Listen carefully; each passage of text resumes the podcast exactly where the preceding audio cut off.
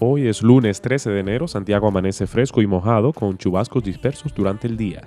La Iglesia Bautista Vida Nueva y Real Momentum tiene la conferencia para hombres El hombre y su familia este martes 21 de enero el feriado, 300 pesos por caballero. Chica Joven IBG ya inició los sábados 4.30 pm estudiando el libro Chicas Sabias en un Mundo Salvaje por Mary Cassian con Idelet. Anótate, llámala, escríbele y no te quedes. La conferencia de Consejería Bíblica Las Escrituras, Remedio a los Males de la Época, es del 31 de enero al 2 de febrero con el Dr. Kevin Carson desde Ozark, Missouri, Estados Unidos, en la Iglesia Bautista de la Gracia, 300 pesos también.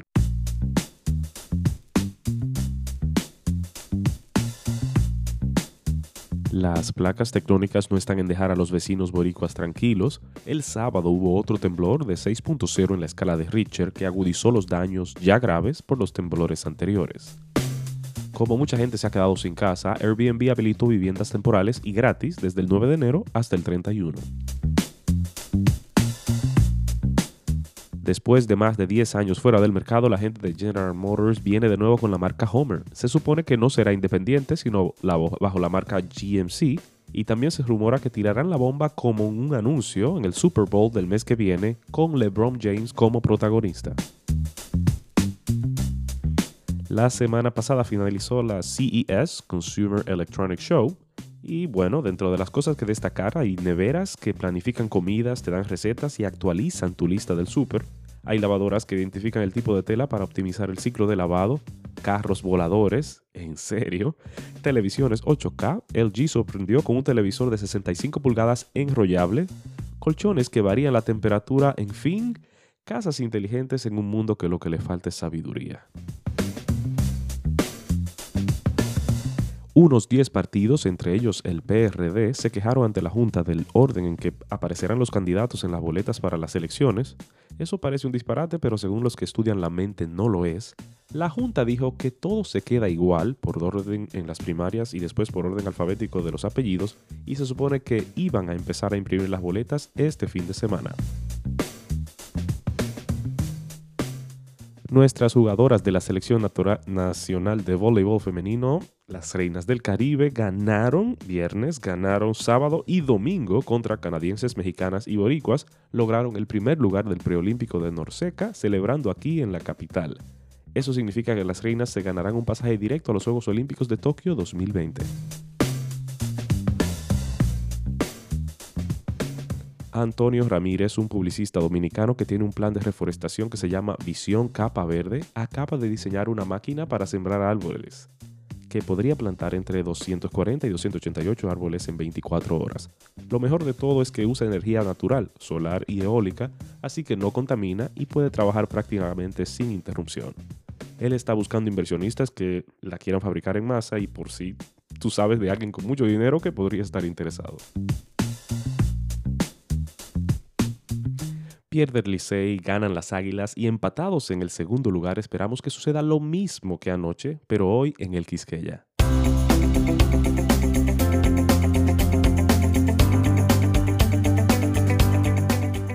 Nuestro mundo desvergonzado. La primera vez que se habla de la vergüenza en las escrituras, en realidad se celebra la ausencia de ella.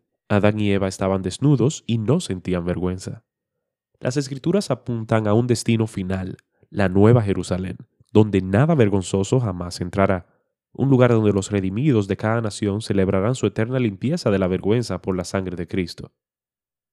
Antes de llegar ahí, sin embargo, se desarrolla una historia trágica y sórdida en la que los descendientes de Adán exploran con creciente osadía las profundidades de la vergüenza a la que nuestra raza puede sumergirse.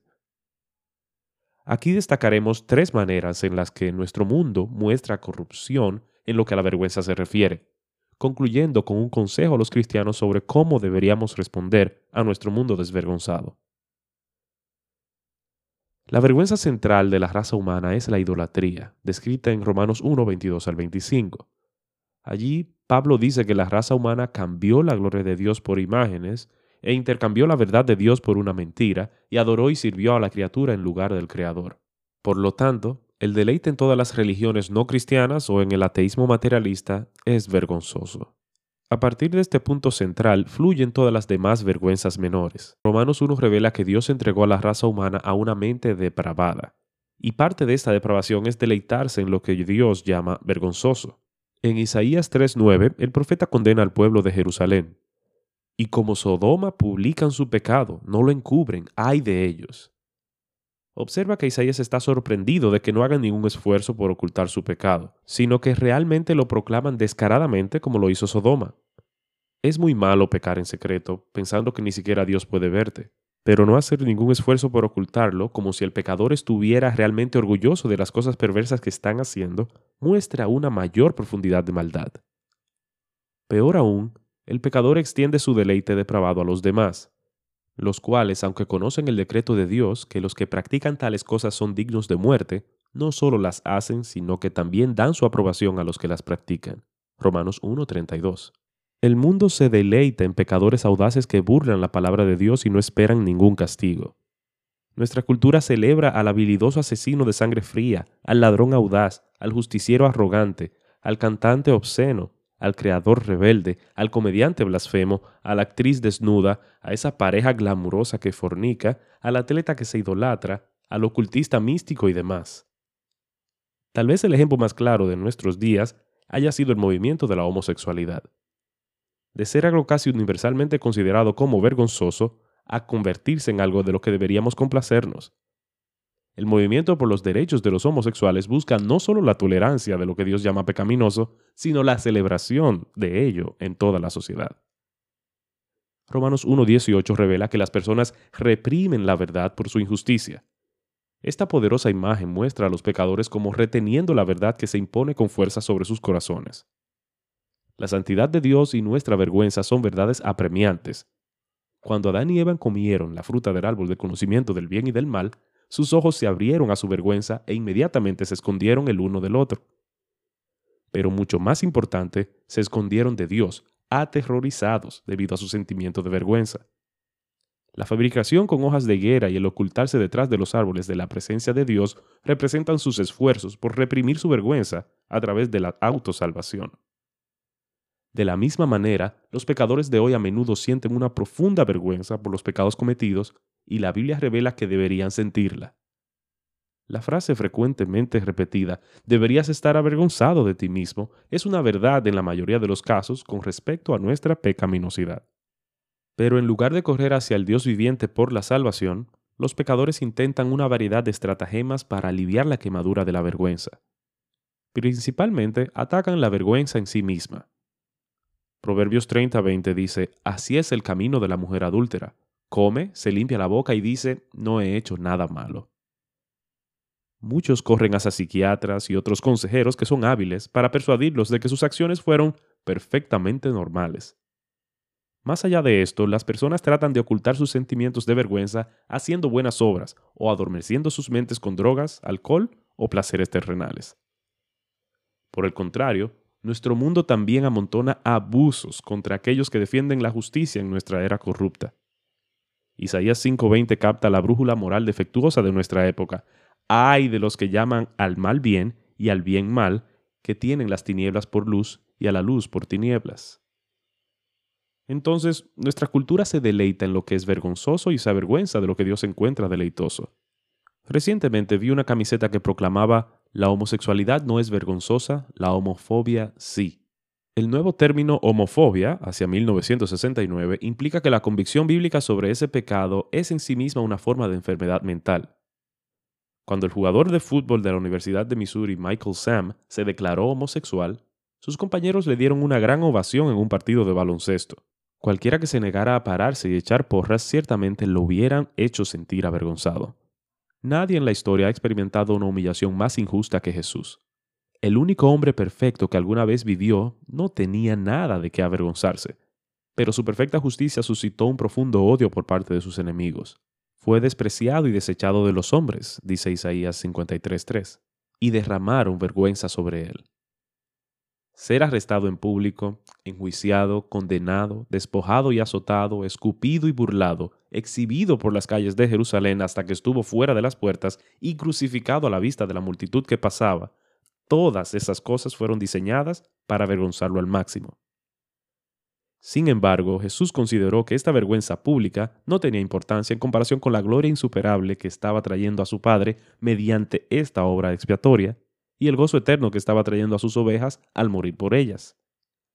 Jesús, quien por el gozo puesto delante de él soportó la cruz, menospreciando la vergüenza, y se ha sentado a la diestra del trono de Dios. Hebreos 12.2. Las palabras menospreciando la vergüenza o menospreciando lo oprobio dejan en claro que el mundo lo colmó de abusos, pero al sopesarlo con el gozo que estaba comprando, pensó que era un pequeño precio a pagar. Ahora bien, si el jefe de la familia fue abusado tan vergonzosamente, también deberíamos esperar lo mismo. El mundo busca agresivamente avergonzar a los cristianos que viven abiertamente para Dios, que predican el Evangelio de Cristo como el único camino de salvación que defienden valientemente a los pobres y necesitados que se oponen a las leyes injustas. Pablo sintió el mecanismo poderoso y avergonzante del mundo cuando iba de lugar en lugar predicando el Evangelio de Cristo y fue arrestado y golpeado en muchos de ellos. Pero él afirmó abiertamente, porque no me avergüenzo del Evangelio, pues es el poder de Dios para la salvación de todo el que cree.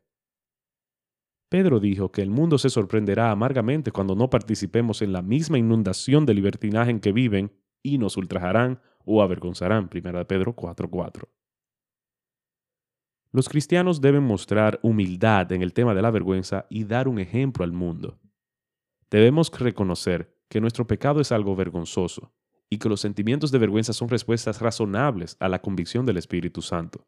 En nuestro evangelismo es esencial proclamar la ley de Dios para producir esa convicción y los correspondientes sentimientos de vergüenza en nuestros oyentes pero también debemos mostrar y proclamar el gozo del perdón total que la cruz de Jesucristo prodiga a cualquiera que cree solamente en Él. Como Romanos 10:11 dice, todo el que cree en Él no será avergonzado. También deberíamos esperar que el mundo inconverso se deleite en una vergüenza cada vez mayor, yendo de mal en peor. No deberíamos sorprendernos si el mundo nos odia y busca avergonzarnos. Pero como Cristo, debemos soportar el sufrimiento menospreciando, pensando muy poco de, la vergüenza como Pablo, debemos predicar con valentía el Evangelio y no avergonzarnos de él. Debemos resistir cualquier tentación de avergonzarnos de Cristo y de sus palabras en esta generación adúltera y pecadora, para que Él no se avergüence de nosotros cuando regrese en gloria. Y deberíamos estar dispuestos a permanecer bajo la cruz de Cristo, fuera de la puerta, y soportar el oprobio que soportó. Solo de esta manera Dios nos usará para rescatar a los pecadores de la vergüenza eterna.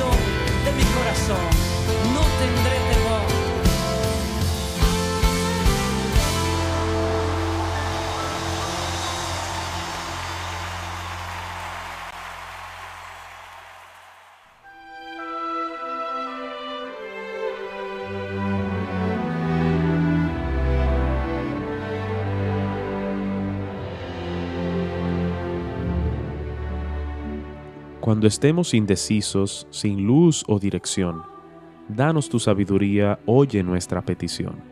Que vivamos esperando que tu plan indicarás, que las dudas, cual las nubes, tu luz ahuyentará. Tengan todos un excelente lunes.